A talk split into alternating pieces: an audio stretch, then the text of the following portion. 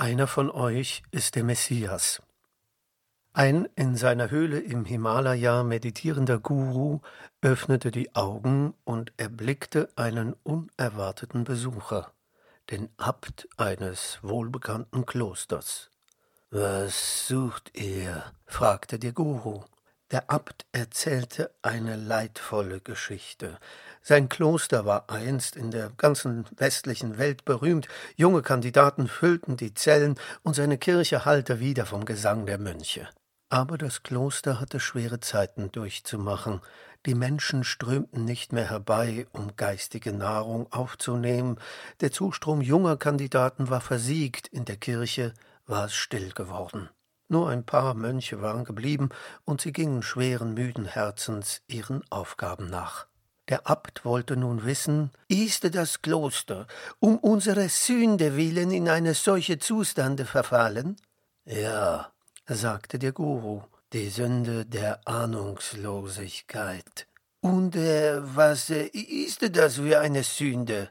Einer von euch ist der Messias, verkleidet und ihr merkt es nicht.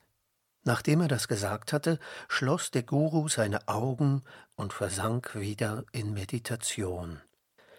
Während der beschwerlichen Rückreise zum Kloster schlug das Herz des Abtes schneller bei dem Gedanken, dass der Messias, der Messias in Persone, auf die Erde zurückgekehrt war und sich in seinem Kloster befand. Wie war es nur möglich, dass er ihn nicht erkannt hatte? Und wer konnte es sein? Der Bruder Koche? Mm. Der Bruder Verwalter? Mm. Der Bruder Putzfrau? Mm. Der Bruder Sakristani? No, der nicht. Der hatte leider zu viele Fehler. Aber der Guru hatte doch gesagt, der Messias wäre da in Verkleidung. Konnten diese Fehler gerade seine Verkleidung nicht sein?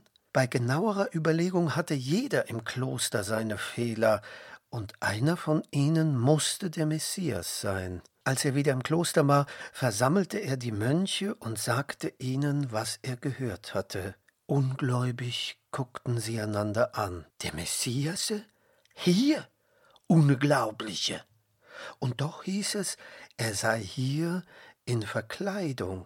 Wenn es nun der oder der wäre, oder der dort drüben, oder eine Sache war sicher, wenn der Messias sich hier verkleidet befand, war es nicht sehr wahrscheinlich, dass sie ihn erkennen würden. Also ließen sie es sich angelegen sein, jeden respektvoll und mit Rücksicht zu behandeln. Man kann nie wissen, sagten sie sich, wenn sie miteinander zu tun hatten. Vielleicht ist es gerade der. Die Folge war, dass im Kloster eine ansteckend fröhliche Stimmung herrschte.